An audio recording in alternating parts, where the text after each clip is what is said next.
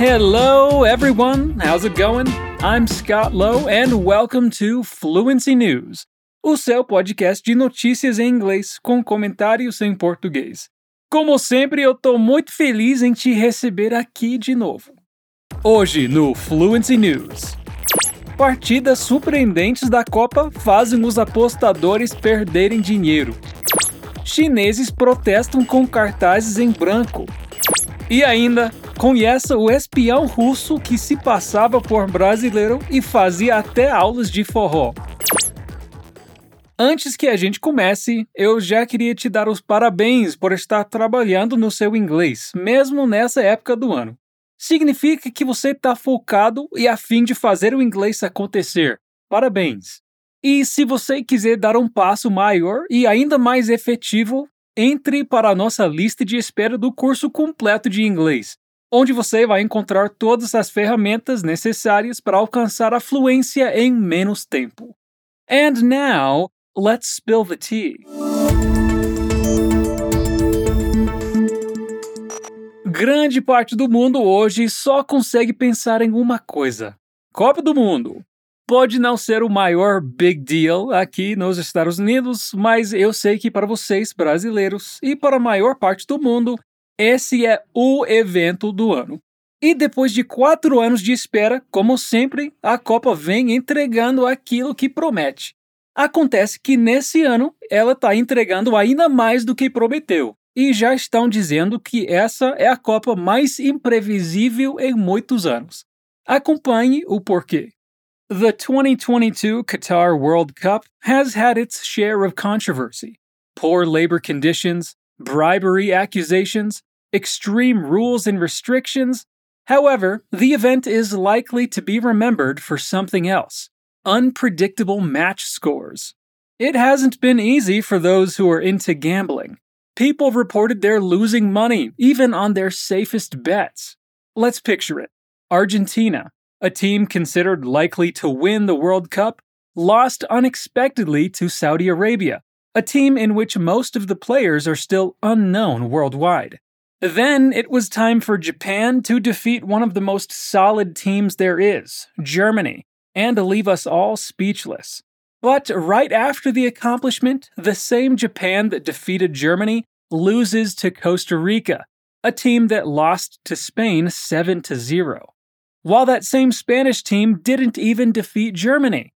Unbelievable, isn't it? So, yeah, Argentina and Germany got it bad. No wonder why you Brazilians are so happy. And there's more. The underestimated soccer team from Morocco managed to win over Belgium, another solid team. Two beautiful scores in that game for Morocco. Also, Iran winning against Wales.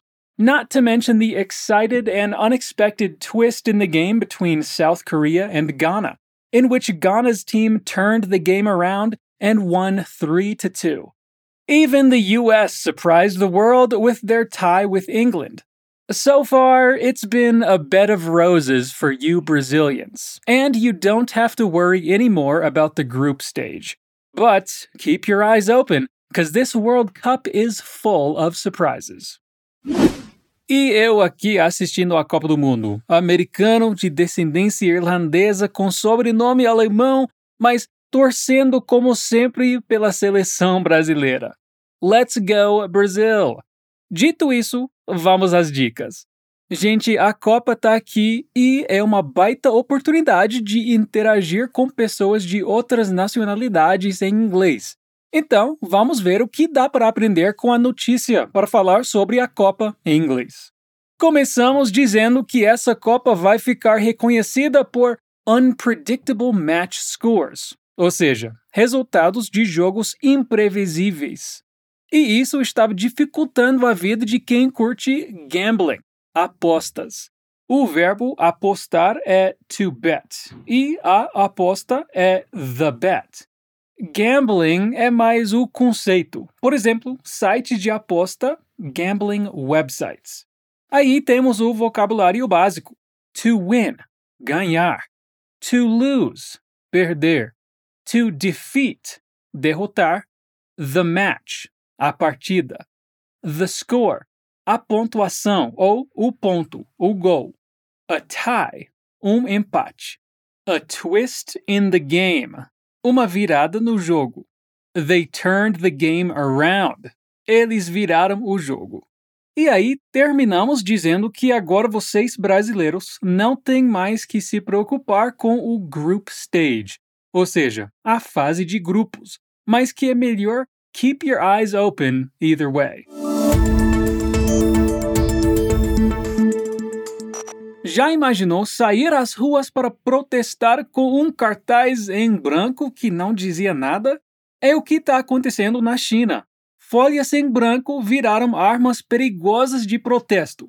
Confira. In countries where freedom of speech is limited, one has to be creative to develop subtle and effective methods to protest.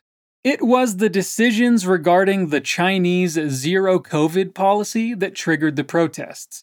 The government has commanded severe lockdowns in many cities in the last few months, including huge industrial, commercial, and financial centers like Shanghai and Shenzhen. China has the strictest lockdown policies worldwide, including isolating people in government installations and shutting down companies, stores, airports, and schools. And the restriction will stand until there is no case of COVID registered in the country. The wave of protests in at least a dozen cities erupted after a fire in the far western region of Xinjiang on Thursday killed 10 people by official count, a toll that many suspected was linked to COVID restrictions that have confined people to their homes. Demonstrators used the white sheets to mourn those lost. White is a common funeral color in China and to express a fit of anger understood implicitly by millions who have suffered under pandemic restrictions. In Shanghai, many were out on the campus of Tsinghua University, once attended by the current leader Xi Jinping, holding white sheets of paper and other symbols of protests, like a woman with her hands cuffed and tape on her mouth.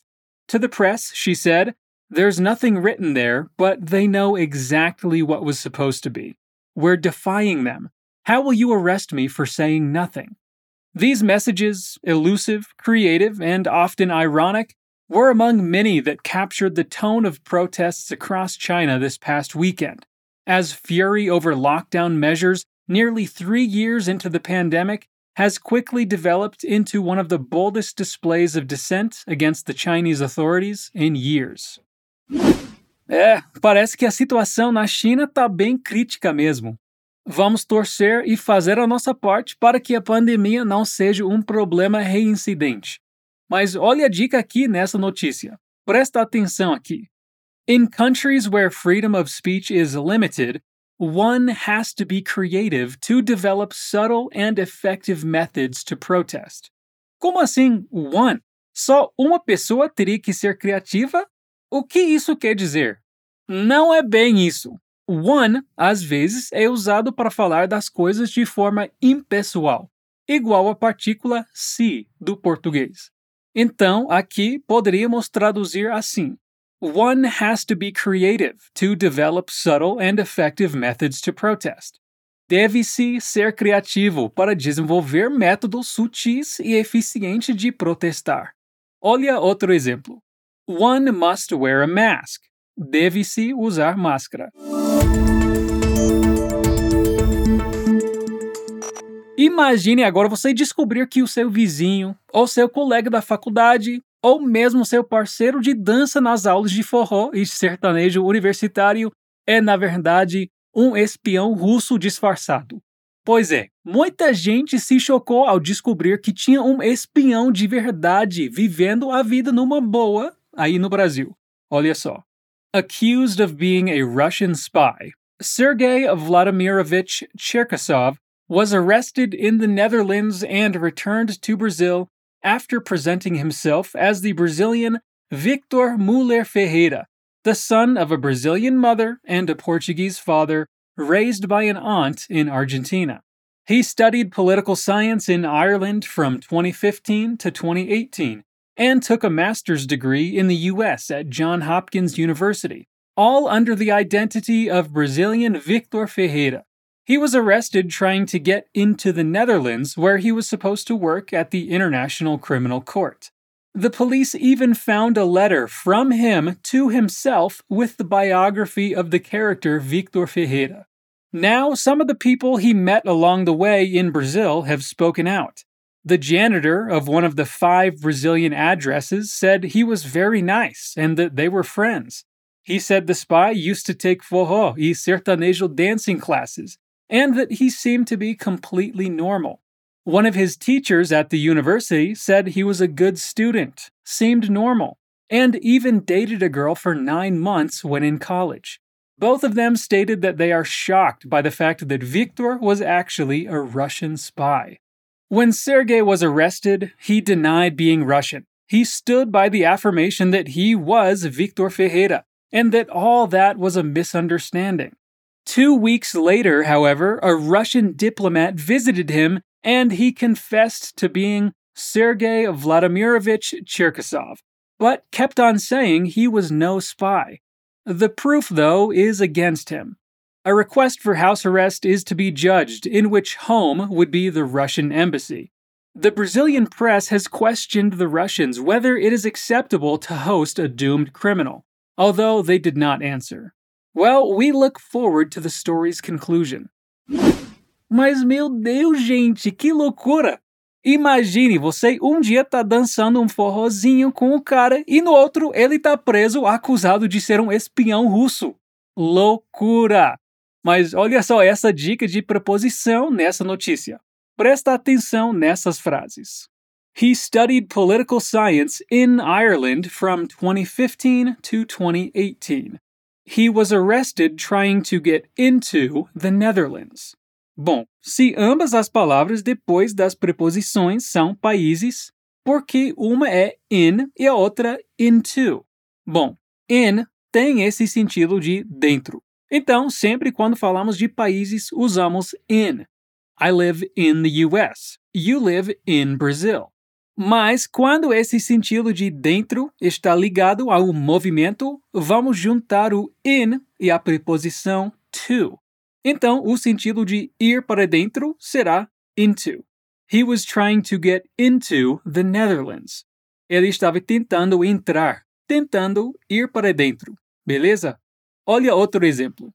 I long to go into the unknown, como é dito no filme Frozen 2. Eu preciso ir em direção ou para dentro do desconhecido. Well, that was it for this week's news. Keep up all the good work with your English journey e não deixe de conferir nossos outros podcasts, além dos conteúdos no nosso Instagram, arroba. I'll see you next time. Peace out.